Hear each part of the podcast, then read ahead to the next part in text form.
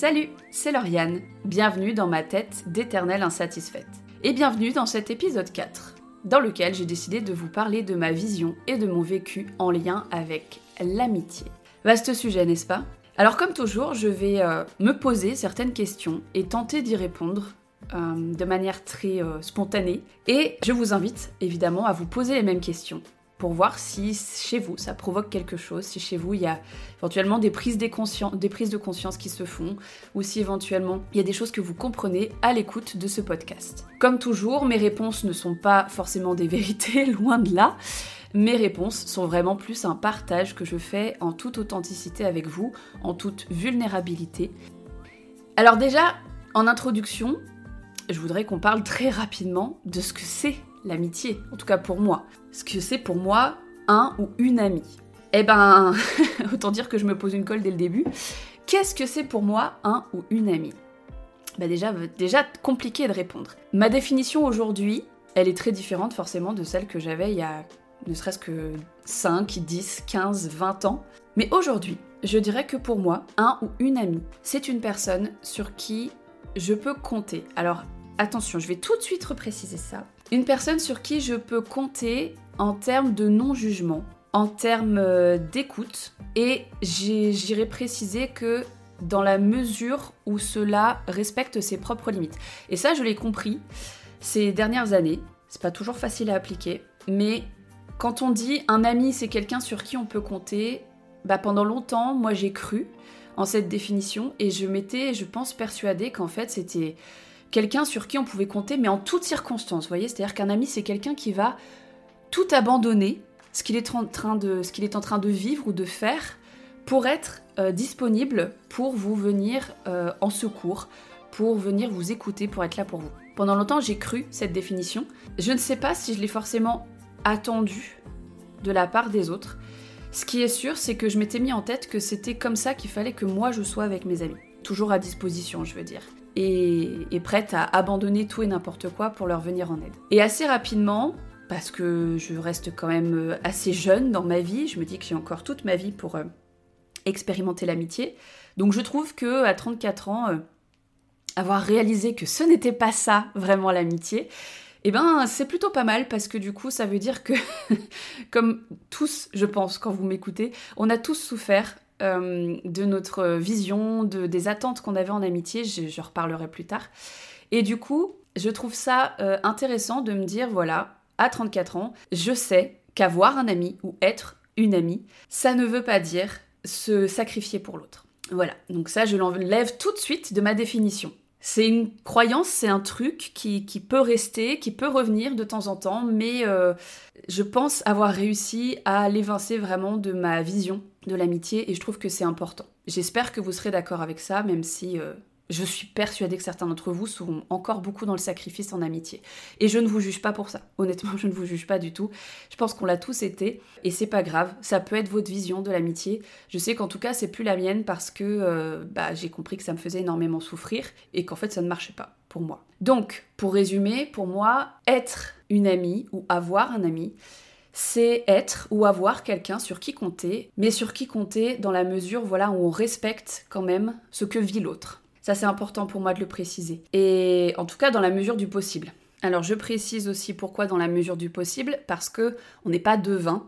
On ne peut pas deviner dans quel état est euh, l'autre personne quand on a besoin de lui ou d'elle. Euh, donc dans la mesure où on a les informations, dans la mesure où on connaît les limites de l'autre. Et ça, c'est quelque chose, je pense, que j'approfondirai euh, certainement dans une des questions. C'est cette nécessité, selon moi, en amitié, de poser des limites et d'oser exprimer les choses qui sont pas ok. Parce que bah, je pense que vous l'avez tous et toutes aussi vécu, ce phénomène de, finalement aller au-delà de ses limites parce que justement, on essaye d'être un bon ou une bonne amie, ou parce que c'est un ou une amie qui a besoin de nous et du coup on se, on se sacrifie. Encore une fois, on revient un petit peu sur la notion de sacrifice. Mais voilà, c'est pour ça que je dis dans la mesure du possible, parce que on n'a jamais toutes les clés et que c'est important de, respecter nos limites. Et c'est dans la mesure où on connaît les limites de l'autre. Voilà. Donc, non mais Lauriane, tu ne sais pas répondre en fait simplement à une question, c'est trop te demander. C'est quoi pour moi l'amitié? L'amitié, c'est une relation la plus saine possible c'est-à-dire dans la connaissance et le respect de l'autre, le respect des limites de l'autre. C'est une relation qui permet de partager de la complicité, de partager des, émotions, des choses vulnérables qu'on partagerait pas avec n'importe qui. Et je pense, comme beaucoup de gens, je fais évidemment maintenant la, la distinction entre l'amitié et euh, la copinerie, on va appeler ça. C'est-à-dire entre un, un ou une amie, un ou une pote et un ou une connaissance. Après, comme vous le voyez dans ce podcast, moi j'ai beaucoup de facilité à parler de moi. C'est même une des choses que je fais le mieux, malheureusement pour les gens. je, parle beaucoup de moi.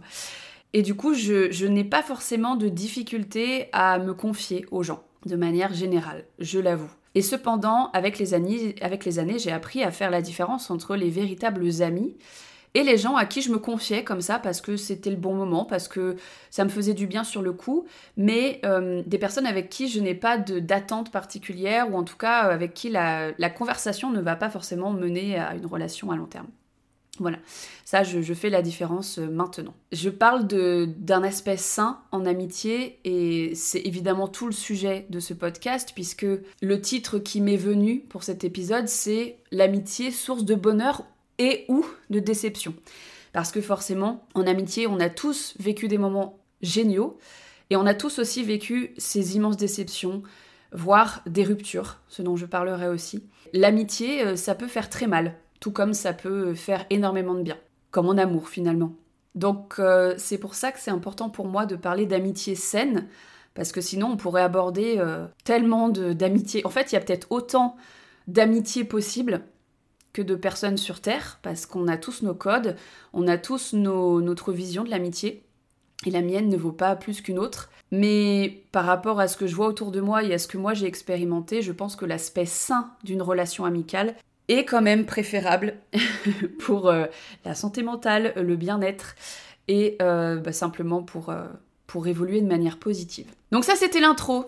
Voilà, ça c'est ça c'est du Lauriane tout craché, des intros de 10 minutes.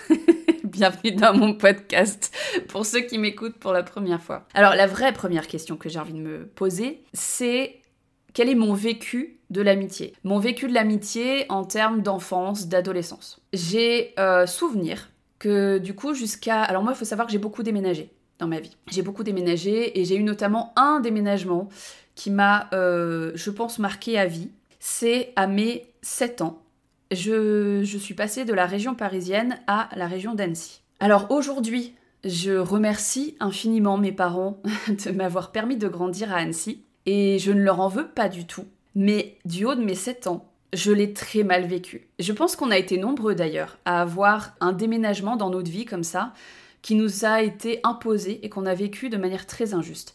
Et très souvent, c'est lié aux amis qu'on perd. C'est pas une généralité, mais presque.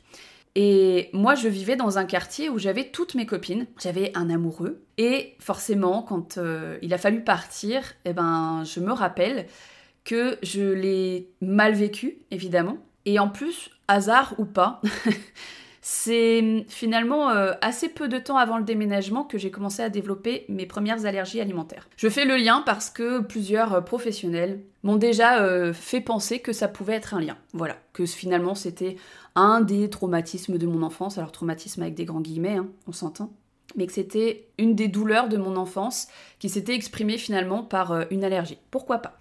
Donc j'ai souvenir que voilà, jusqu'à mes 7 ans, bah, j'avais ma petite bande de copines et qu'évidemment, euh, voilà, j'en garde des très bons souvenirs. J'ai aussi souvenir que voilà, on se chamaillait euh, certainement souvent, mais voilà, c'était ma bande de copines et, et évidemment, l'équité a été un déchirement. Et par la suite, par la suite, j'ai souvenir que j'ai plutôt eu des amitiés uniques. C'est-à-dire que j'ai pas eu de bande de copines avant, je crois, le lycée. Donc entre euh, la primaire finalement et euh, le collège, j'ai eu à chaque fois, euh, voilà, un ou une amie de manière un peu isolée. Un voisin, une voisine, un camarade de classe. Je faisais même partie, alors je vais pas m'étendre sur la partie collège, n'est-ce pas? Un jour peut-être, euh, mais comme beaucoup de personnes, malheureusement, le collège a été une période euh, très difficile pour moi parce que euh, j'ai vécu une forme de harcèlement. J'ai été rejetée par toute une classe. Et d'ailleurs, ça s'est reproduit en seconde par une autre classe. Alors ça, c'est quand même assez balèze d'être euh, tellement stigmatisé qu'en fait, t'es rejeté par tout un groupe de personnes. Donc je vais passer assez rapidement sur le collège. Et en gros, en première, donc j'ai rechangé à nouveau de classe. Disons que les gens qui, qui me jugeaient, en fait, ont été dispatchés dans dans les différentes filières. Et en première, je me suis retrouvée dans une classe donc de littéraire. Et là, euh, j'ai de nouveau euh, recréé, euh, enfin c'est pas moi qui l'ai créé, mais en tout cas il y a un groupe qui s'est créé autour de moi, un petit groupe de nanas que j'embrasse si un jour elle passe sur ce podcast, n'est-ce pas? Je pense évidemment à Lise, à Marie.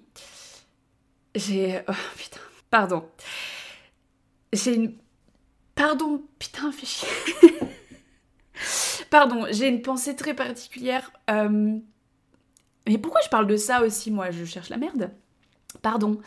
Euh, j'ai une pensée toute particulière pour Elise, qui fait, bien entendu partie de la bande et qui nous a quittés, euh, qui nous a cette année. Voilà, pardon. Ah putain, alors ça, j'ai pas, pas vu venir, ça m'est revenu en pleine gueule, pardon. Vous voyez, des personnes avec qui on, on, on rompt le contact du fait des années, de la distance, de tout ça, et puis euh, voilà, tu restes juste, euh, on va dire, ami sur Facebook, et puis un jour, voilà, tu, apprends des nouvelles comme ça, euh, ça fait chier. Ça fait chier. Voilà. donc, juste pensée énorme pour vous, les filles. Je pense aussi, évidemment, à Hugo, à Jonathan, bref, voilà, notre petite bande, parce qu'on était. Il y avait un noyau de, petites nanas, mais voilà euh, on, a, été rejoint ensuite par d'autres personnes. Bref, euh, au lycée, c'est le moment où j'ai reconstitué un petit noyau amical. Je vais me, je vais redescendre l'émotion. J'ai euh, voilà, j'ai eu la chance d'avoir autour de moi un noyau de personnes. Et en plus, quand j'y repense, c'était vraiment c'est une des plus belles périodes de ma vie le lycée, parce que j'étais dans un lycée où déjà j'étais en option théâtre. Donc déjà, je, clairement, je faisais ce que j'aimais.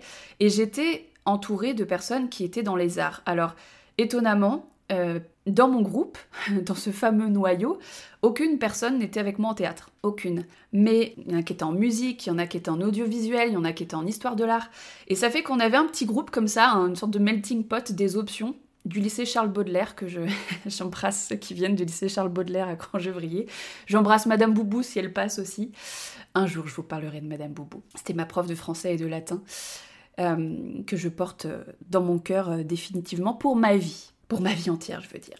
Et donc, donc cette, période de lycée a été vraiment très très forte pour moi, ça a été une super période, et notamment, je pense, grâce à ce groupe d'amis avec qui je partageais à la fois plein de choses, et notamment donc l'art, toutes les formes d'art, et en même temps, avec qui je partageais aussi évidemment des désaccords, et c'est ce qui faisait la richesse du groupe. Et j'ai une pensée très forte, notamment pour Marie, que je considérais euh, vraiment comme euh, ma meilleure amie à l'époque. Euh, non pas que je n'étais pas proche des autres, j'étais très très proche évidemment des autres. Mais Marie, il y avait un truc. Il y a eu une complicité, il y a eu un truc que j'ai pas contrôlé, quoi, qui même aujourd'hui je serais bien incapable de mettre des mots dessus. Et voilà, Marie, c'était c'était vraiment vous savez, cette amie en fait avec qui vous avez l'impression que vous, pourriez faire tout et n'importe quoi. C'était très drôle d'ailleurs parce que moi j'étais vraiment la nana complètement sage du groupe qui, qui, qui vraiment ne fera jamais, jamais un truc qui est interdit ou qui ne se fait pas. Et Marie était un petit peu plus... Euh, un petit peu plus libre, un petit peu plus rebelle. Et du coup, c'était très drôle parce que, parce que voilà, moi, je, pense qu'on. C'était un équilibre tout le temps avec Marie. C'est-à-dire que moi, je pense que j'essayais un peu de l'empêcher de faire trop de conneries. Et elle, à l'inverse, elle me. elle me sortait un peu les doigts du cul, quoi. Voilà, donc euh, Marie, si tu passes par là, euh, je pense à toi. Euh, voilà, donc ce groupe m'a fait énormément de bien et j'en garde un très très beau souvenir et pour la vie le lycée, euh, beaucoup plus belle période que le collège. Et puis bah après le lycée, voilà, euh, les choses qui doivent arriver arrivent, forcément, on, prend chacun des chemins différents. Il y a des personnes euh, qui, gardent contact, et nous, ça... Ça n'a pas été tout à fait le cas, voilà, parce que certains d'entre nous n'avaient pas les réseaux sociaux, donc, donc forcément, c'est tous un peu éloigné. Et je sais qu'il y a beaucoup de gens qui restent amis après le lycée, et je trouve ça super chouette. Moi, en sortant du lycée, du coup, je, je me suis créé en fait une nouvelle bande de potes à travers mon premier amour. Voilà, mon premier amour, euh, qui était Nicolas, qui est un, ami aujourd'hui. Euh, mon premier amour. Et, euh, et autour de Nicolas, bah, il y avait voilà, des gens qui gravitaient, il y avait ses amis à lui. Et ce sont devenus des amis très proches. Et alors eux, pour le coup, ce sont des amis que, que j'ai encore aujourd'hui. Je suis même invitée au mariage de l'un d'entre eux cet été. Et c'est une des choses qui m'a donné envie de vous parler d'amitié aujourd'hui. Parce que ce sont du coup des gens que je connais depuis mes 18 ans et que je porte particulièrement dans mon cœur. Mais typiquement, ce nouveau noyau, voilà, qui était composé de garçons, hein, principalement. J'ai toujours eu plus de facilité à m'entendre bien avec les garçons. Et hum, même si voilà, j'ai évidemment plein d'exemples où j'ai été amie avec des femmes, avec des, filles, eh bien euh, c'est vrai que j'ai toujours eu quand même cette facilité à m'entendre mieux avec les garçons. J'ai d'ailleurs, je fais partie de ces nanas qui ont été clairement, euh, physiquement en tout cas dans les codes, euh, ce qu'on appelait à l'époque un garçon manqué. Euh, mais évidemment qu'à l'époque, surtout, je me cachais et je ne savais pas comment m'habiller. C'est surtout ça la réalité. Et donc ce nouveau noyau, alors très masculin pour le coup, qui s'est créé autour de moi, de, de, de, garçons plutôt geeks, voilà. Autour de ce premier amour qui était Nicolas, eh bien, euh, ces personnes-là, euh, c'est des personnes avec qui je suis encore en contact aujourd'hui, assez peu souvent, mais vous savez, c'est le genre de personnes que bah, quand vous les revoyez, vous avez l'impression que le temps n'est pas vraiment passé et que vous les revoyez toujours avec autant de plaisir. Alors pourquoi j'avais envie de vous parler, euh, pourquoi ça m'a donné envie de vous parler d'amitié dans ce podcast aujourd'hui quand j'ai pensé à ce mariage au mois d'août et que j'ai pensé euh, à ces gens-là? Eh bien parce que typiquement, euh, ce sont des gens qui comptent énormément pour moi aujourd'hui, mais qu'il a fallu que je laisse un peu partir. Et là, on va entrer dans le dur, dans la partie plus souffrante de l'amitié, n'est-ce pas? Parce que moi, j'ai été cataloguée très vite par les gens comme, euh, bah voilà, forcément hypersensible. non, plutôt en tant qu'hypersensible, parce que les gens me disaient pas que j'étais hypersensible. À l'époque, ça se disait pas. Mais en tant qu'hypersensible, les gens me cataloguaient comme la nana qui prend les choses trop à cœur. Alors là, je m'adresse vraiment à tous les hypersensibles qui écoutent ce podcast. Euh, vous la connaissez cette phrase? Non mais tu prends les choses trop à cœur, Lauriane. Vous combien de fois vous l'avez entendu cette phrase hein? Eh ben moi, je, ne les compte plus. Et donc je faisais partie notamment de ces personnes, parce que je suis loin d'être la seule à mon avis, qui, dans un groupe de personnes, si je vois qu'il y a des gens qui à un moment donné euh, s'éloignent ou me rejettent, je le vis extrêmement mal, évidemment, mais je fais surtout partie de ces personnes qui vont l'exprimer que je le vis très mal. Et ça donne un truc euh, pas très bien accueilli par les gens. C'est-à-dire qu'en gros, euh, bah, si je fais... J'ai même pas envie de dire que je, je fais une erreur, mais en tout cas, si j'ai un mot malheureux, si j'ai une maladresse, si il y a quelque chose que je dis ou que je fais euh, qui est évidemment toujours, toujours super bien intentionné, parce que, encore une fois, je reste une personne vraiment profondément gentille et ça je n'en démordrai pas, eh bien on ne contrôle pas la manière dont les gens vont le vivre et l'interpréter. Et ça m'est arrivé du coup que bah voilà, des choses que j'ai pu dire ou faire soient vécues comme des maladresses et je l'entends complètement. Et malheureusement, bah, la réaction des gens, parce que les gens ne réagissent pas forcément comme moi, souvent les gens bah, se... pouvaient se braquer ou euh, se mettre en colère. Mais ce qui m'a toujours dérangé, c'est que les gens ne venaient jamais m'en parler. Les gens en fait avaient tendance à me fuir, c'est-à-dire que voilà, il y a un truc qui leur a pas plu et puis ils prennent leur distance. Et pendant très longtemps, malheureusement, euh, ma vision de l'amitié, elle a été biaisée par ça, par ce côté, euh, bah ok, il y a quelque chose qui t'a pas plu et on n'en parle pas. On n'en parle pas, juste euh, on me rejette. Et, et, en plus, ça peut aller loin ces histoires-là parce que je pense que vous avez tous vécu ça au moins une fois aussi. Le, le côté, bah, il y a des non-dits, tu sens qu'il y a un problème, mais on t'en parle pas. Et en plus, petit à petit, bah, il y a des gens qui sont emmenés dans ce non-dit et tu te retrouves toute seule ou tout seul. Ça, je pense qu'on est nombreux à l'avoir vécu. Et aujourd'hui, aujourd'hui, je pars du principe que si on m'en parle pas, c'est qu'il n'y a rien à sauver. Mais à l'époque, parce que là je vous parle de ça, euh, je pense que ces trucs en amitié un peu étranges, cette manière, je vais le dire tel que je le pense, hein, cette manière immature de gérer les choses, autant de, ma part que de celle des, gens dont je parle, hein. cette immaturité qu'on avait tous, finalement, franchement, de mes 18 à 25 ans, voire un peu plus tard, ça, a été omniprésent dans ma vie. Hein. C'était récurrent, mais à tel point que voilà, je me disais, mais je n'arrivais pas à croire que ça pouvait être moi le problème au début. Parce que pour moi, c'était tellement évident que s'il y a un problème, on en parle ça donnait en fait quelque chose où les gens me fuyaient et moi je leur courais après. Mais, mais alors aujourd'hui, je vois ça d'une manière ridicule et en même temps je me dis mais c'est tellement humain en fait quand tu tiens aux gens et que les gens euh, ils, te fuient ou ils décident de plus te parler du jour au lendemain et toi tu leur cours après parce qu'en fait tu comprends pas, tu as besoin de comprendre, tu as envie de comprendre et tu trouves que l'amitié ça se sauve, que l'amitié ça se construit et que donc faut parler des choses. Euh, moi, j'ai de grandes douleurs par rapport à ça. Et cette blessure de rejet, voilà, on a tous euh, plus ou moins donc euh, les fameuses cinq blessures. Bah moi, très rapidement, je me suis rendu compte que la blessure de rejet, voilà, elle était bien présente et elle se rouvrait, mais alors à la moindre occasion. Hein. Voilà, je me suis dit mais c'est pas possible, c'est moi qui la provoque ou quoi? Entre voilà, ce dont je parlais tout à l'heure, le collège, le, le lycée avec ces, classes qui m'ont, ces classes entières qui m'ont rejeté, et, euh, et, puis plus tard en amitié, où je me dis, mais qu'est-ce qui se passe dans la tête des gens pour que, en fait. Enfin, qu'est-ce qui se passe dans ma personnalité aussi? Qu'est-ce qui fait que. Qu'est-ce que moi je mets en place? Qu'est-ce que moi je dégage pour que les gens n'aient pas envie de venir me dire, écoute, Lauriane, t'as dit ou fait ça, et franchement, ça m'a fait du mal, quoi. La réalité, c'est qu'aussi à cette époque-là, euh, ni eux ni moi n'avions euh, de notion de développement personnel, etc. Et on a beau dire ce qu'on veut. Moi, s'il y a un truc que le développement personnel m'a apporté, que le coaching m'a apporté, c'est ça. C'est cette capacité en fait de, communiquer. Alors moi, je l'ai toujours eu au fond de moi, cette communication.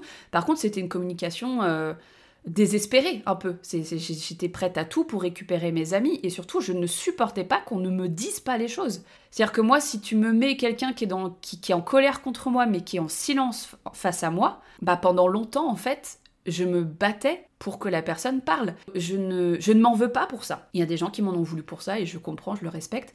Mais moi, je vais jamais m'en vouloir pour ça parce que c'est humain. Bien sûr que c'était pas la bonne stratégie. Alors ça, je vous le confirme. Si quelqu'un veut pas vous parler, n'insistez pas. Ça, je l'ai compris aujourd'hui. Au contraire, si la personne veut pas vous parler, non seulement vous allez aggraver les choses si vous forcez la communication et qu'elle n'a pas envie, euh, vous vous rendez pas service, mais en plus, enfin voilà, c'est complètement contre-productif. Et en fait, j'ai même compris que la personne, si elle veut pas vous parler, en fait, c'est que juste, il y a rien à sauver, encore une fois. Voilà. Faut lui laisser le temps, et si vraiment il y a quelque chose à sauver, la personne reviendra d'elle-même. Si elle veut vous parler, elle viendra vous parler. Par contre, moi, j'ai toujours, je mettais un certain temps à lâcher prise, quand je lâchais prise. Et hum, ce dont je voulais être sûre à chaque fois, c'était que la personne sache que moi, je tenais à elle, et que, et que du coup, moi, j'étais ouverte au dialogue. Donc ça pouvait se présenter comme bah voilà le fameux euh, voilà tu, utilises d'autres personnes en tant qu'intermédiaire pour parler du fait que tu souffres de cette situation et que tu as envie que les choses s'améliorent. Euh, moi j'étais j'étais la meuf qui envoyait régulièrement aussi une lettre.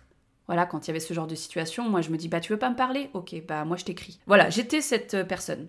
Et je pense que je le serai toujours un peu dans le fond.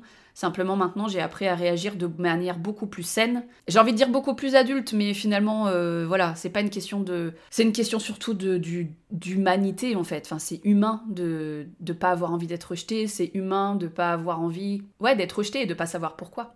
Donc bref, évidemment, je me disperse, mais voyez, c'est pour moi tout un tout est logique dans, ma réflexion. Donc mon vécu de l'amitié, voilà, pendant très longtemps ça a été ça. Et, euh, donc mon vécu de l'amitié, ça a été, euh, bah, j'ai des amis que j'aime très fort, mais qui m'aimeront jamais à la hauteur de, de ce que moi, je, pardon, je, je, sais même pas comment formuler ça tellement c'est bizarre.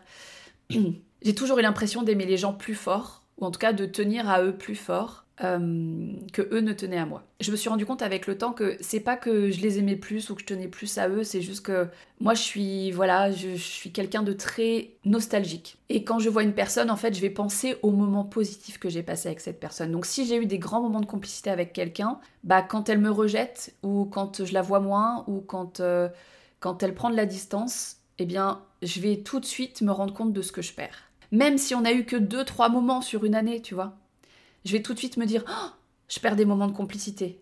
Et moi, c'est tellement ma respiration, en fait, les moments de rire, de partage. C'est des gens avec qui je faisais beaucoup de soirées jeux de société, des soirées jeux de rôle, des soirées comme ça. Et du coup, j'ai vraiment souvenir de, moments juste euh, magiques que je passais avec eux. Et quand, euh, quand nos vies de jeunes adultes ont fait que, bah voilà, on est parti aux quatre coins de la France pour étudier dans des endroits complètement différents, bah, j'ai eu vraiment un deuil à faire, mais ce deuil, je me rends compte, juste avec ce mariage qui a lieu au mois d'août, je me rends compte que ce deuil, il est il est commencé, il hein. n'y a pas de souci, mais il est encore en cours. il est encore en cours et j'aurais peut-être besoin de toute une vie pour le faire. Il y a des personnes dont je ne fais euh, jamais le deuil de, de, de l'amitié, en tout cas, que j'ai pour ces personnes, de cette complicité, comme si je pouvais toujours euh, retrouver cette complicité, ces soirées qu'on avait passées ensemble, alors que finalement on n'en fait plus des soirées ensemble. Mais voilà, je suis une profonde nostalgique et ça crée un petit peu ce, ça crée un petit peu du coup cette, euh, sensation que les gens me manquent. Et voilà, moi en tant que bon profil 4 euh, de l'énéagramme en tant que bonne base de profil 4, et eh bien forcément je, je suis nostalgique, je vibre le manque et le manque des gens et des moments passés. Alors ça c'est ça c'est très fort chez moi et forcément ça passe aussi par l'amitié et par les beaux moments que j'ai vécu avec ces gens-là. C'est pour ça que j'ai aussi très mal vécu. Alors bon, tout à l'heure je parlais du fait que ce groupe il s'est créé autour de ma première histoire d'amour. Et forcément, dans ce genre de groupe de personnes qui, bah, qui restent un peu avec les années, même s'il il évolue, eh bien, euh, moi j'ai eu d'autres petits amis euh, que j'ai, enfin voilà, que j'ai, qui ont rejoint un peu le groupe, euh, qui étaient qui là mais de loin et qui du coup euh, bah, se sont investis un peu plus dans le groupe. Et je pense que je suis pas la seule à avoir vécu ça non plus. un couple dans un groupe d'amis, ça donne quoi en général lorsqu'il y a séparation? Hein? Qu'est-ce que ça donne? Et eh ben voilà, ça donne qu'à un moment donné, les gens essayent de ne pas prendre parti, mais qu'en fait, bien malgré eux, ils prennent parti. Surtout que c'est moi qui avais donc là, je parle plus du premier amour, mais d'un autre. Et quand c'est moi qui ai rompu, même si, euh, selon moi, et je, continuerai à le penser jusqu'à la fin de ma vie, j'ai fait les choses de manière euh, clean. C'est-à-dire que une, rupture, ça fait forcément mal. Et je, regretterai toute ma vie d'avoir fait du mal euh, à des personnes qui comptaient énormément pour moi et que j'aimerais toute ma vie. Mais hum, je suis désolée, quand je vois certaines ruptures autour de moi, et la manière dont c'est fait, je me dis, bah moi, je suis désolée, j'aurai toujours cette fierté de me dire, bah justement, moi, euh, pour les ruptures, j'ai communiqué, j'ai dit clairement ce qui n'allait pas. J'ai même souvent mis des warnings avant pour dire, attention, ça pue du cul là, on va peut-être, euh, ça va peut-être bientôt se finir si ça continue comme ça. Et, euh, et je dis pas qu'une rupture ça fait pas mal, bien sûr que ça fait mal, mais à partir du moment où je le fais vraiment euh, dans la sincérité, dans le respect de la personne, que je suis disponible. En plus, moi, je supporte tellement pas du coup qu'on me rejette sans explication que moi, je suis disponible pour des explications. C'est-à-dire que je suis pas du genre à couper les ponts, à fuir du jour au lendemain, etc. Oui, ma décision, elle est prise et elle est irrévocable, mais par contre, je suis là pour en discuter. Et c'est en ce sens que j'ai toujours trouvé que mes ruptures étaient clean. Voilà. Euh, en tout cas, à peu près toutes, je crois. Et c'est pour ça que j'ai d'autant plus mal vécu le fait que lors de cette rupture que j'ai considérée comme bah, la plus clean possible, j'ai très mal vécu le fait qu'en fait la plupart de mes amis, qui étaient devenus amis avec lui entre-temps, eh ben, se sont mis en mode réconfort autour de lui, parce que j'étais un peu son premier amour, et du coup forcément il a énormément souffert de cette, de cette rupture, et je, je l'entends tout à fait. Mais euh, les gens n'ont pas... Euh, vraiment fait la part des choses à ce moment-là. C'est-à-dire que ce groupe d'amis-là, ils se sont euh, vraiment mis en mode euh, cocooning. Euh, on va te changer les idées, etc. Donc ils ont commencé à faire des soirées de leur côté. Et du coup, c'était naturel que je sois pas là, parce que lui, ça l'aurait fait souffrir. Mais ils ont un petit peu oublié de faire des soirées avec moi en face. Alors que visiblement, ils avaient rien à me reprocher et ils me portaient toujours dans leur cœur. Mais voilà, ils se sont mis, dans, ils se sont mis en mode sauveur, je pense.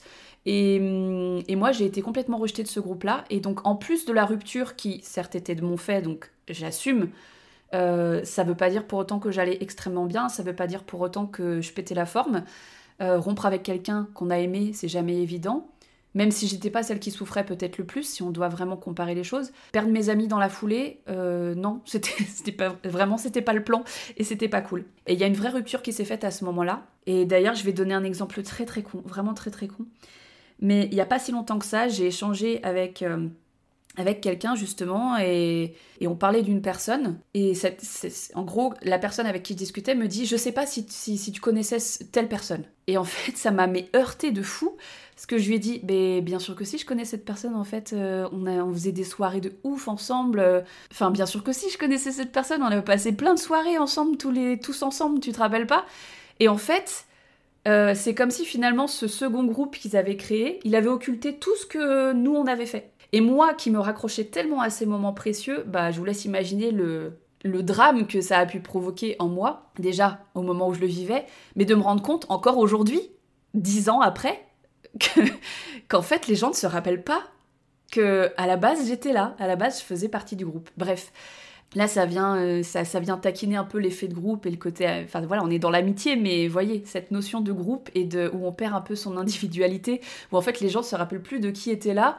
Là où moi, euh, j'attachais beaucoup d'importance aux personnes qui étaient présentes. Bref, je suis désolée, là je vous parle vraiment d'exemples très concrets. En plus, je vous donne pas de prénom et tout ça pour, pour pas forcément que les gens qui, entendraient ce podcast se sentent coupables de quoi que ce soit.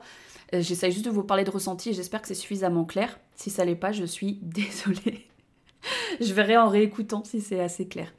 Euh, bref, donc mon vécu de l'amitié, euh, jusqu'à très récemment finalement, il a été euh, bah, très douloureux parce qu'en fait je me constituais des groupes, des groupes de personnes qui pour moi étaient vraiment des personnes très importantes avec qui je partageais des super moments et que la vie étant ce qu'elle est, bah forcément à un moment donné tu t'éloignes.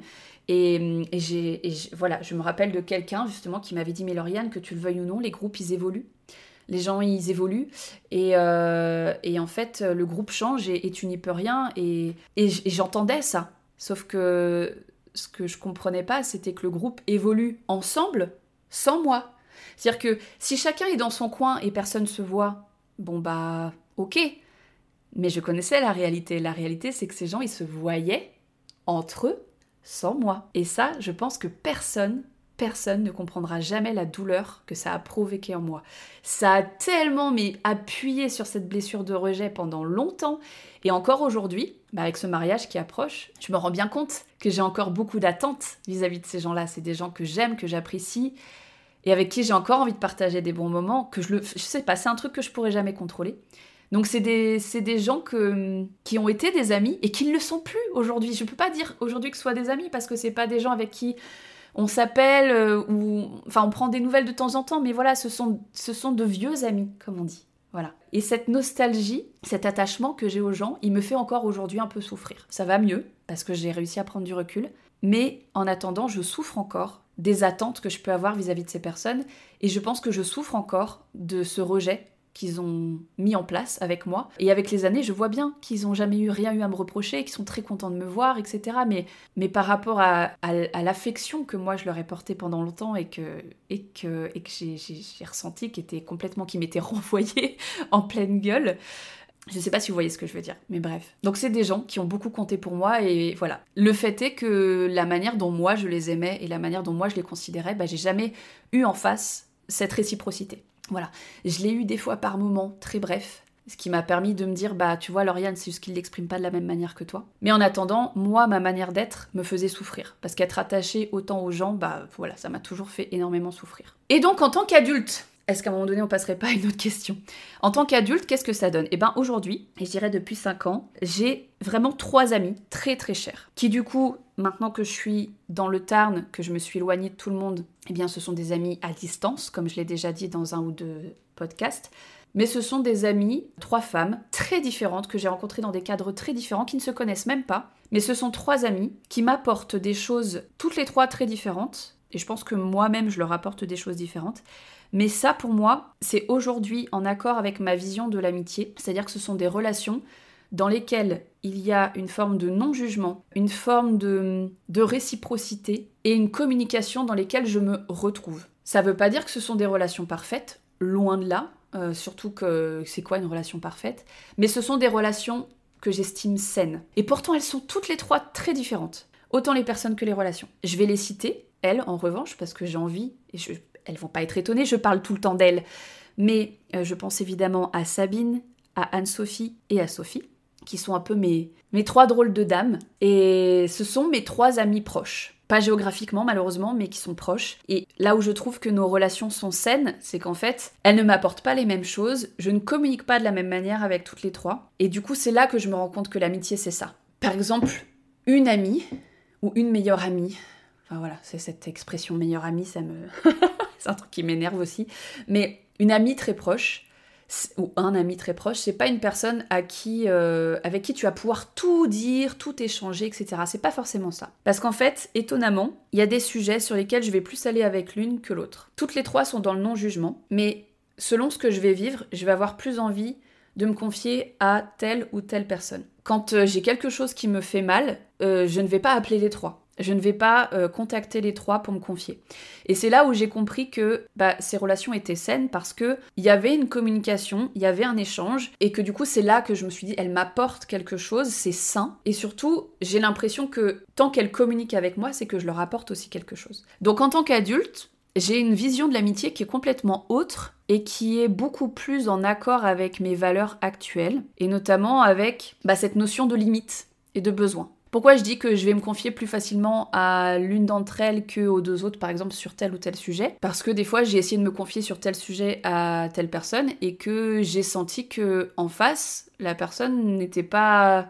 C'est pas qu'elle était pas à l'écoute, hein, mais elle avait pas la réaction euh, qui me faisait du bien. Voilà. C'est pas un sujet où elle se sentait suffisamment à l'aise pour euh, m'apporter ce dont j'avais besoin à ce moment-là. Et plutôt que d'insister et de me dire, euh, de lui dire, euh, ouais, mais attends, moi, quand je te parle de ça, j'aimerais bien que tu me respectes, que tu m'écoutes, et puis qu'au lieu de me dire ça, bah tu me dises ça. En fait, au lieu d'essayer de modifier son la manière dont elle elle réagit par rapport à ce que je lui partage. Eh ben, j'ai simplement, et c'est là où je remercie la vie de, de, de, de me permettre d'avoir ces trois amies merveilleuses, c'est qu'en fait, bah simplement, sur une des trois, ou des fois il y en a deux sur trois, ou des fois trois sur trois, c'est très bizarre de parler comme ça, mais je vais avoir envie de me confier sur tel sujet à telle personne parce que je sais que ça va lui parler, je sais qu'elle va comprendre et qu'elle va donc mieux accueillir. Quand on se confie à une amie, souvent c'est pour être réconforté, c'est pour euh, avoir une oreille attentive. Donc, euh, donc euh, si je me confie à quelqu'un, c'est que d'une part, j'estime que par rapport à ce que moi j'attends ou ce dont, enfin, ce dont moi j'ai besoin, je sais qu'elle va m'apporter ce dont j'ai besoin. Et surtout, j'ai compris aussi que une fois que tu connais la personne en face et que tu connais ses limites à elle, eh bien, ça te permet aussi de savoir ce que tu peux lui confier ou non. Parce qu'il n'y a pas que moi, quand j'ai envie de confier quelque chose, je peux pas me prendre en compte que moi même si je ne sais pas si la personne est très disposée à écouter. Je sais que ce sont des sujets qui vont être faciles à accueillir pour elle ou pas. Donc c'est vraiment un équilibre entre moi, ce dont j'ai besoin et ce que je sais que la personne peut m'apporter, et les limites de la personne. C'est pour ça qu'il y a certains sujets que je vais pas forcément aborder avec l'une ou l'autre. Soit parce que bah, je sais que ce qu'elle va me dire, ça va pas me faire du bien, parce que je sais, je sais un petit peu comment elle va réagir. Soit euh, parce que je sais que c'est par rapport à son vécu à elle, à ses limites à elle, bah, c'est pas quelque chose que je peux aborder facilement. J'espère que c'est assez concret ce que je dis. Donc aujourd'hui, je me sens. Euh, bah, ça me rend triste de pas les voir en vrai, ces personnes-là qui habitent loin. Ça me fait beaucoup de mal parce que je manque cruellement de contact humain, comme je l'ai très bien expliqué dans mon premier épisode de podcast. De pas voir mes amis, de pas passer des moments avec elles, ça me fait pas du bien. Mais j'ai quand même cette immense chance de pouvoir communiquer avec elles à distance et j'ai cette immense chance de pouvoir compter, pour boucler la boucle, compter sur elles quand j'en ai besoin et j'essaye de faire de mon mieux pour qu'elles puissent compter sur moi également à l'inverse quand elles en ont besoin. Parce que je, je pense, il faudrait leur demander, mais je pense que c'est pareil pour elles elles viennent chercher chez moi ce, que je peux leur apporter, ce qu'elles savent que je suis capable de leur apporter quand elles en ont besoin, et je ne doute pas du fait qu'elles vont chercher chez d'autres personnes ce dont elles ont besoin et ce à quoi moi je ne suis pas capable de répondre. Euh, pour moi, c'est vraiment un échange, et quand on dit que euh, c'est important de s'entourer de personnes qui nous ressemblent et qui ont les mêmes valeurs, c'est vrai, mais la personne n'a pas besoin d'être exactement comme nous en fait. Parce que on n'est pas obligé d'avoir une amie qui nous ressemble tellement qu'elle partage tout avec nous. Au contraire, je vais faire une petite parenthèse. C'est étonnant, que j'en ai pas plus parlé dans ce podcast, mais il y a une amie que j'ai eue. Ça a duré 3-4 ans. Et ça a été une amitié tellement fusionnelle que euh, bah, la rupture, c'est une rupture quasi amoureuse qui a eu lieu. De toute façon, tout le monde a fait le, tout le monde a fait cette comparaison, euh, a dit non mais attendez, c'est comme si vous étiez en couple. Bah sans doute que c'est vrai, voilà, sans doute que c'est vrai. Cette amitié qui, euh, qui pour moi était si forte, si fusionnelle, que la personne s'est perdue, elle, dans cette amitié. Moi, j'avais l'impression d'avoir mes repères, mais cette personne, elle s'est perdue dans cette amitié. Et à un moment donné, euh, bah, elle a été influencée et en fait, elle s'est engouffrée dans le... Dans, dans, dans, quelque chose qui fait que bah, du jour au lendemain, j'ai été la source de tous ces mots. Voilà, du jour au lendemain, euh, tout était de ma faute, j'étais euh, une personne horrible. Et, j'ai, et voilà, et elle a rompu avec moi, mais d'une brutalité euh, sans nom. Et je dis, bien rompre, hein, parce que moi je parle de rupture amicale et j'ai pas peur de le dire. Cette rupture amicale, elle m'a fait plus mal que toutes les ruptures amoureuses que j'ai pu vivre. Vraiment. C'est une rupture amicale qui m'a brisé le cœur, littéralement. Et justement, cette personne, j'ai tenté de la retenir pendant des mois, pendant des mois, des années. J'ai tenté de, comprendre, je, l'ai harcelé pour savoir. Je voulais juste savoir ce que j'avais fait de mal. Parce qu'en plus, elle, elle m'a tourné le dos sans que je sache pourquoi. J'ai fini en thérapie. je vous le dis tout de suite. J'ai fini en thérapie parce qu'en fait, à un moment donné, j'avais besoin de quelqu'un qui me dise Mais Lauriane, en fait, t'auras jamais les réponses parce que cette personne, elle a décidé de pas te parler. Et aujourd'hui, euh, Aujourd'hui, j'ai le recul nécessaire pour savoir pourquoi elle n'a pas voulu euh, me parler et de me dire en fait, tu t'es battu mais contre un fantôme. parce que la personne euh, à laquelle j'étais attachée, elle n'existe pas en fait. Vraiment. Cette amie euh, que je pensais avoir, je me la suis construite. C'était pas possible autrement. Si elle existait vraiment, cette personne dont j'étais si proche, jamais elle m'aurait tourné le dos comme ça. Jamais c'est une personne qui était tellement mal dans sa peau que c'était, c'était finalement très humain et très facile de, de m'accuser du jour au lendemain de, de toutes ces souffrances. C'était beaucoup plus facile d'ailleurs de tout rejeter euh, sur moi que sur elle. Enfin, c'est plus facile de, de, rejeter la faute sur les autres que sur soi-même. Donc, euh, donc aujourd'hui, j'ai conscience que bah, c'est une amitié qui m'a fait énormément souffrir, mais qui devait évidemment se terminer, visiblement, parce que, parce que j'étais toute seule dans cette amitié, finalement. J'étais vraiment toute seule au bout d'un moment. Moi, je peux tout à fait entendre euh, que je peux décevoir les gens, que je peux faire du mal, malgré moi. Je l'entends tout à fait. Mais, comme je le disais euh, tout à l'heure, euh, pour moi, s'il y a une amitié, s'il y a quelque chose à sauver, bah t'en parles. T'en parles, tu T'essayes de comprendre, d'analyser, tu, tu te remets en question et tu évolues avec l'autre. Si l'autre veut plus évoluer avec toi, c'est que c'est qu'il n'y a plus rien à sauver. Mais ça, ça m'a pris du temps à comprendre. Euh, ça m'a pris du temps et, encore une fois, cette personne-là, pourquoi je suis encore aujourd'hui très attachée à cette personne-là? Parce qu'en fait, moi, j'ai un peu figé dans le temps l'image d'une personne que j'ai aimée, que j'ai considérée comme ma meilleure amie pendant plusieurs années. Et, euh, et j'ai aucun doute sur le fait qu'aujourd'hui, ça doit être une personne tout à fait différente. Donc aujourd'hui, je pense qu'on s'entendrait peut-être même plus. Parce que pour être vraiment la plus concrète possible, pour moi, cette personne, elle a fait en fait euh, la pire erreur, selon moi, qu'on peut faire en amitié. Euh, pendant longtemps, j'ai cru que c'était moi qui avais fait une erreur, et j'en ai fait certainement. Mais elle, en tout cas, ce qui est sûr, c'est qu'elle a fait l'erreur de ne pas respecter une de mes limites. Euh, je l'avais habituée à dire oui, en fait, tout simplement. Et le jour où mes besoins n'ont pas été respectés ni pris en compte, eh ben j'ai osé le dire. J'ai osé dire non et me retirer d'un projet qui ne me convenait plus. Et elle n'a jamais, jamais compris ni respecté ma démarche. Elle n'a jamais voulu entendre parler de mon ressenti, de mon vécu de la situation, et elle n'a jamais voulu le prendre en compte. Euh, mon ressenti, ni mes besoins, ni mes limites à ce moment-là. En fait, ses limites à elle ont pris toute la place parce qu'elle n'avait jamais vraiment posé ses limites à elle dans notre relation. Comme je disais, elle n'avait pas confiance en elle et je devais toujours deviner en fait ce dont elle avait besoin, ce dont elle avait envie ou pas envie. Je devais être un peu devin avec euh, cette personne, en fait, parce qu'elle était incapable de communiquer avec moi. Je ne l'ai pas euh, assez mise en confiance, peut-être malgré mes efforts, pour qu'elle trouve sa personnalité et ses propres limites à elle. Donc le jour où moi j'ai posé mes limites à moi, eh bien elle s'est sentie trahie, je crois. Et ça a tout brisé en elle. Et donc entre nous. Et comme les bases de notre amitié étaient visiblement assez fragiles et qu'elle ne savait pas ses propres besoins, bah, elle n'a pas réussi à me les communiquer, encore moins du coup à respecter les miens, parce que je pense qu'elle était en souffrance. Donc du jour au lendemain, sa seule réponse, ça a été de m'effacer de sa vie. Voilà. J'étais devenue euh, trop tout de suite d'un coup. En fait, je pense même que, avec le recul et mon analyse d'aujourd'hui, je pense même que je remplissais euh, de manière complètement illusoire un vide en elle, et que le jour où elle s'en est rendue compte, bah c'est devenu tout de suite très intrusif pour elle. En fait, je suis devenue trop intrusive pour elle. Donc aucun dialogue n'a été possible. La seule solution pour elle, c'était visiblement de tout couper. Tout couper, ce que j'ai évidemment très mal vécu parce que ce n'est pas ma vision de l'amitié, encore moins ma manière de fonctionner, mais c'est bien la preuve que cette amitié-là, même si j'y tenais énormément, elle ne pouvait pas durer ainsi. On ne peut pas faire durer une amitié dans laquelle il y euh, y a de la communication et de l'introspection que dans un seul sens. Elle n'avait pas de réponse à ces questions, et j'ai peut-être un peu trop voulu lui apporter moi-même des réponses ou l'aider à se poser les bonnes questions. J'avais un peu le syndrome, euh, un peu beaucoup même le syndrome de la sauveuse avec elle. Et le jour où elle n'a pas eu envie que je la sauve, où elle s'est rendue compte qu'en fait elle n'avait pas besoin de moi pour la sauver, qu'il fallait qu'elle se sauve elle-même, et eh bien ce jour-là, elle a rien trouvé de mieux que de me jeter. Voilà. J'aurais bien aimé que ça se passe pas comme ça et ne pas en faire les frais, mais c'est comme ça. Mais, euh, mais voilà, il y a une sorte de fantôme autour de cette personne qui reste et pareil, où je me dis, oh là là, les moments qu'on a partagés, c'était trop bien. Et voilà, moi j'ai des fantômes de l'amitié en fait dans ma vie. Vraiment, c'est comme ça que je vois l'amitié un peu avec le recul. C'est des, un peu le, ouais, des moments suspendus comme ça, des choses que j'ai vécues, que j'ai aimées et auxquelles je me raccroche et qui existeront toujours, même si la personne évolue. Quand je verrai cette personne, je penserai toujours à ces moments positifs.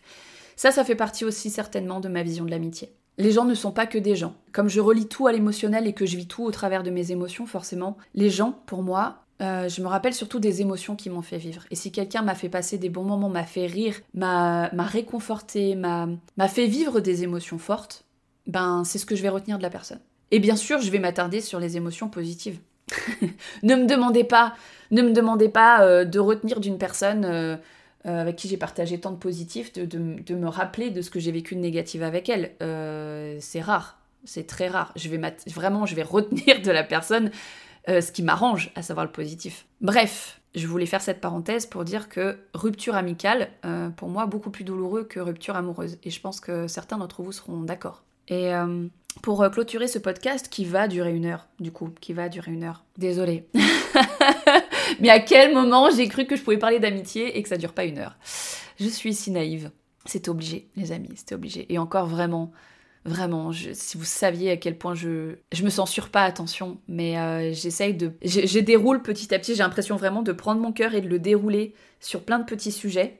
Mais vraiment, j'essaye de, rester cohérente dans ce que je vous partage et j'espère que c'est toujours euh, agréable à écouter pour vous. Mais ceux qui me connaissent personnellement dans la vie savent que je pourrais faire des podcasts de 3 heures en fait. Donc sachez que des podcasts d'une heure, c'est en soi un effort finalement. Parce que oui, je suis capable de parler euh, toute seule pendant 3 heures de moi en plus pendant trois heures. Mais parce que vous voyez bien que tout ce que je vis, je le vis au travers de mes émotions et que, et que ce sont des choses que peut-être des personnes vont vivre comme des choses lambda, anecdotiques.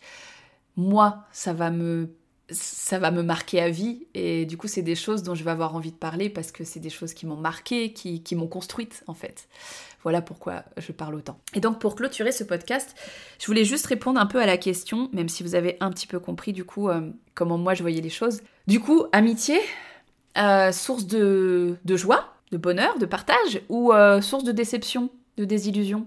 Eh ben les deux, pardi Pas les deux les deux, bien évidemment. Les deux, et comme beaucoup d'entre vous, certainement, l'amitié a été principalement source de déception principalement. Mais comme je le dis souvent, je suis une éternelle insatisfaite, mais je suis surtout une éternelle idéaliste. Donc, il n'y a rien à faire, je continue à... En tout cas, les gens que j'ai aimés, je continue à les aimer. Je continue à voir les choses positives quand je les vois. Il y a quelques personnes à qui je raccroche du négatif, mais c'est rare. Et du coup, malgré les, les déceptions que j'ai pu avoir, malgré les désillusions, malgré les trahisons même, que, dont je pourrais parler aussi, pour moi, l'amitié reste une source de partage et de complicité. Et j'ai encore et toujours aujourd'hui cette vision de l'amitié, même si, en fait, l'amitié me manque. Euh, l'amitié me manque parce que, comme je le disais, j'ai des amies merveilleuses, mais qui sont loin, et que j'ai quand même... en fait, j'ai la chance d'avoir finalement des amis avec qui échanger, d'avoir des confidentes. Mais hum, l'amitié euh, physique, l'amitié où tu partages une discussion autour d'un thé, où euh, tu es physiquement avec quelqu'un et tu partages des émotions en direct avec quelqu'un, bah ça, ça me manque. Voilà, je, reboucle un peu sur l'épisode 1, où j'explique pourquoi je m'ennuie, mais euh, quand vous voyez mon vécu de l'amitié, vous comprenez pourquoi, en fait, euh, vous comprenez d'autant plus pourquoi ça me fait autant souffrir de me sentir seule aujourd'hui. Alors que je sais que j'ai des amies merveilleuses. Simplement, elles sont loin, donc je peux pas partager des moments réels avec elles. Je peux pas aller à une expo, au cinéma, je peux pas aller boire un coup avec elles. Et c'est ce qui me manque aujourd'hui je ressens vraiment le besoin de connecter avec des gens ici dans le Tarn et de me dire j'ai envie de faut que je crée des nouvelles amitiés parce que et sauf que voilà aujourd'hui je suis beaucoup plus exigeante en amitié je, sais que j'ai j'ai envie d'avoir des personnes qui ont certaines valeurs en commun encore une fois elles sont pas obligées de me ressembler complètement mais d'avoir certaines valeurs en commun. J'ai besoin d'avoir des personnes qui ont le même humour que moi aussi parce que sinon on est mal barré eh bien, figurez-vous que c'est pas si simple à trouver. C'est pas si simple à trouver. Et une fois qu'on les trouve, bah, il faut quelque part qu'il y ait une forme de réciprocité un petit peu dans cette envie de connecter. Voilà. Donc, euh, amitié, évidemment, source de bonheur, de partage, de joie et de déception, parce que ça fait partie du jeu. Mais par contre, et je reviens sur la notion de relation saine, aujourd'hui, avec le recul que vous voyez que j'ai sur mes propres relations et sur mon propre fonctionnement en amitié, je fais de mon mieux aujourd'hui pour faire en sorte que les déceptions ne soient pas trop nombreuses, ne soient pas trop présentes. Et ça, ça passe par évidemment une communication ultra sincère avec les personnes qui me sont proches. Donc si je devais vous donner voilà une sorte de message inspirant, une sorte de conclusion un peu à ce podcast, je vous dirais que je me suis remise en question et j'ai compris qu'en fait, la manière dont je m'attache aux gens me fait souffrir, mais elle me fait d'autant plus souffrir en fait quand je m'attache à des personnes qui ne sont pas dans cette réciprocité. Donc aujourd'hui, tout mon travail, parce que c'est un travail. Hein, euh, j'aimerais que ça se fasse de manière fluide et super évidente, mais c'est pas le cas. Mes relations amicales aujourd'hui, c'est, elles se travaillent, elles se construisent, elles se déconstruisent aussi. malheureusement parfois. J'ai vraiment appris à, communiquer euh, sainement et à trouver surtout des personnes qui sont capables de communiquer. C'est là où moi je, me rends compte de la différence. Pourquoi mes amitiés aujourd'hui, elles sont beaucoup plus saines et, beaucoup plus agréables et, et pourquoi elles m'apportent autant? Mais parce qu'en fait, et je remercie la vie, la vie m'a permis de trouver des personnes en face qui ont ma vision de l'amitié, c'est-à-dire qui se disent bah en fait je, je t'apprécie suffisamment et je te connais suffisamment pour savoir que si tu me fais du mal, ça n'est pas volontaire. Et donc s'il y a quelque chose que, qui me blesse, on va en parler. Voilà. Et c'est ce que j'apprécie et c'est ce qui fait que je me suis dit que ce podcast avait vraiment euh, toute sa place et que ce sujet était important pour moi à aborder, c'est que justement, il y a quelques jours, bah, j'ai fait du mal à une de mes amies comme toujours, involontairement. Et là où je me dis que ces relations sont saines, c'est que cette personne, elle est suffisamment intelligente, suffisamment... En fait, elle m'aime, je pense, suffisamment pour être capable de me dire, écoute Lauriane, tu m'as blessée, je vais avoir besoin de temps. Et ça, même si, bien sûr, ça me fait mal de savoir que je lui ai fait du mal, même si ça me renvoie à ce que j'ai fait et que forcément je me remets en question, parce que moi aussi je suis une personne intelligente, et eh ben le résultat c'est que bah peut-être qu'il va y avoir du silence, peut-être que cette relation ne sera plus jamais la même, mais on en aura parlé, voyez? C'est-à-dire que même si cette relation elle doit s'arrêter, je saurai pourquoi elle s'arrête. Et moi j'ai lutté toute ma vie contre les relations qui s'arrêtent sans que je sache pourquoi. Et c'est tout ce que je demandais en fait. C'est vraiment la seule chose que j'ai toujours demandé en amitié et dans les relations quelles qu'elles soient, mais particulièrement les relations amicales, c'est de juste de comprendre, d'essayer de comprendre. Bon, ça, ça m'appartient, mais au moins d'avoir les infos, de, savoir ce qui s'est passé en face. Et après, j'ai pas de contrôle sur euh, la personne va-t-elle revenir vers moi, va-t-elle euh, est-ce que est-ce que l'amour qu'elle me porte et l'amour que je lui porte va, va lui permettre euh, de, de se remettre de cette blessure? Ça, ça m'appartient pas. Ce qui est sûr, c'est que cette personne, je l'aime suffisamment pour lui avoir dit merde, putain, je, suis désolée, je suis profondément désolée de te faire vivre ça. Et cette personne m'aime et me respecte suffisamment pour m'avoir dit j'accepte tes excuses mais j'ai besoin de temps parce que parce que là j'ai mal. Et, euh, et ça pour moi c'est une relation saine. Et pourtant c'est pas facile ce qu'on se dit. C'est pas facile. Mais c'est là où moi je vois que j'ai aussi évolué. C'est que il y a 5 ou 10 ans de ça, j'aurais tout fait pour rattraper cette personne. Mais à quoi ça m'aurait servi? À quoi ça m'aurait servi à part lui faire plus de mal et me faire du mal? À rien. Donc mon conseil, s'il en est un. Non, j'aime pas dire conseil. Mon message inspirant pour cette fin de podcast, c'est euh, quelle que soit votre vision de l'amitié, trouvez des personnes avec qui construire des relations qui sont en accord avec cette vision-là. Pour moi, la clé, c'est comme en amour, finalement, c'est la communication. C'est de savoir poser ses limites, savoir exprimer les choses. Et là-dessus, je suis désolée, mais désolée, je n'en démordrai jamais. Mais pour moi, toutes les personnes qui m'ont tourné le dos, sans me dire, Lauriane, je m'en vais, parce que tu m'as fait ça, eh bien, pour moi, toutes ces personnes, elles auront toujours tort à mes yeux. toujours, toujours. Et ça, je suis désolée, j'en démordrai pas. C'est juste que j'ai arrêté de souffrir à cause de ces gens-là. Parce qu'en fait, j'ai pas de contrôle sur la manière dont ils ont réagi. Mais ça m'a permis de comprendre qu'en fait, bah, ces gens-là, si leur manière de réagir, c'est de plus communiquer, ça les regarde. Mais par contre, moi, je peux plus fonctionner comme ça. C'est pas possible. Je, ne peux pas, je ne peux plus aimer, je ne peux plus côtoyer des personnes qui sont capables de me tourner le dos sans explication. Ça n'est pas ma manière de fonctionner et ça n'est pas sain, je trouve. Donc voilà, protégez-vous en choisissant des personnes pour vous entourer, pour vous soutenir. Choisissez des personnes, pas forcément qui vous ressemblent, mais qui ont le même mode de communication que vous, ou avec qui en tout cas vous trouvez euh, une fluidité de communication. Parce que par exemple, avec mon chéri, on communique pas du tout pareil euh, de la même manière. Alors là, je reviens sur le sujet amoureux, mais on communique pas du tout de la même manière. Et pourtant, euh, bah, depuis trois ans, on, a, on, a, appris vraiment à parler presque la même langue. En fait, on a inventé un langage. Comme lui, il parlait le langage B et moi le langage A, et ben en fait, à force de communiquer en AB, on a réussi à créer un langage C. Voilà, je sais pas comment vous imaginez, le truc autrement, mais c'est ça. Et finalement, en bien des choses, je trouve que l'amitié et l'amour finalement sont assez similaires. Et hum, je sais plus qui disait que l'amitié c'était l'amour sans le faire. Je ne sais plus quel, euh, quel grand penseur euh, a dit ça, mais je trouve que c'est très vrai. L'amitié c'est l'amour sans le faire. Et en ce sens, je trouve que la communication c'est la clé. Donc trouver des personnes avec qui la communication est fluide, ou quand elle n'est pas fluide, la communication est maintenue, même si elle est douloureuse, elle est présente. Et en fait, faites-vous du bien dans votre vie, en ce sens-là. Entourez-vous de personnes qui vous conviennent. Pas forcément des personnes sur qui vous pourrez compter, de jour comme de nuit, qui n'auront pas de limites, qui vont se sacrifier pour vous, qui seront là quoi qu'il arrive pour vous. Moi, vous savez, les personnes qui vont me dire euh, Lauriane, je serai là pour toi quoi qu'il arrive, tu peux m'appeler à n'importe quelle heure du jour de la nuit. Non, ça, ça me convainc plus. Ça me convainc plus et c'est pas sain. Mais quelqu'un qui me dit euh, Lauriane, dans la mesure de, du possible, en fonction de ce que moi je vis, je ferai de mon mieux pour être là pour toi. Là, d'accord. je fais quand même une sacrée nuance entre les deux discours. Sur ce, écoutez, il va falloir que je m'arrête à un moment donné sur ce sujet, même si je pourrais parler encore des heures et des heures. Je voulais vraiment euh, aborder ce sujet avec vous et j'ai hâte, vraiment hâte d'avoir vos partages d'expérience, vos retours sur ce sujet qu'est l'amitié. N'hésitez pas à me partager votre vision. Je vous remercie encore une fois de soutenir ce podcast. Alors, le premier épisode, le, premier épisode a été très écouté. Ceux d'après ont été beaucoup moins écoutés, euh, mais en même temps, euh, voilà, ils existent. Donc vous pourrez aller les écouter quand vous en avez envie, quand vous en avez le temps. Et il y a peut-être certains sujets qui vous intéressent pas, donc vous écouterez jamais tel ou tel épisode, et c'est pas grave. Mais je tenais à vous remercier pour votre soutien qui est, qui est encore et toujours là.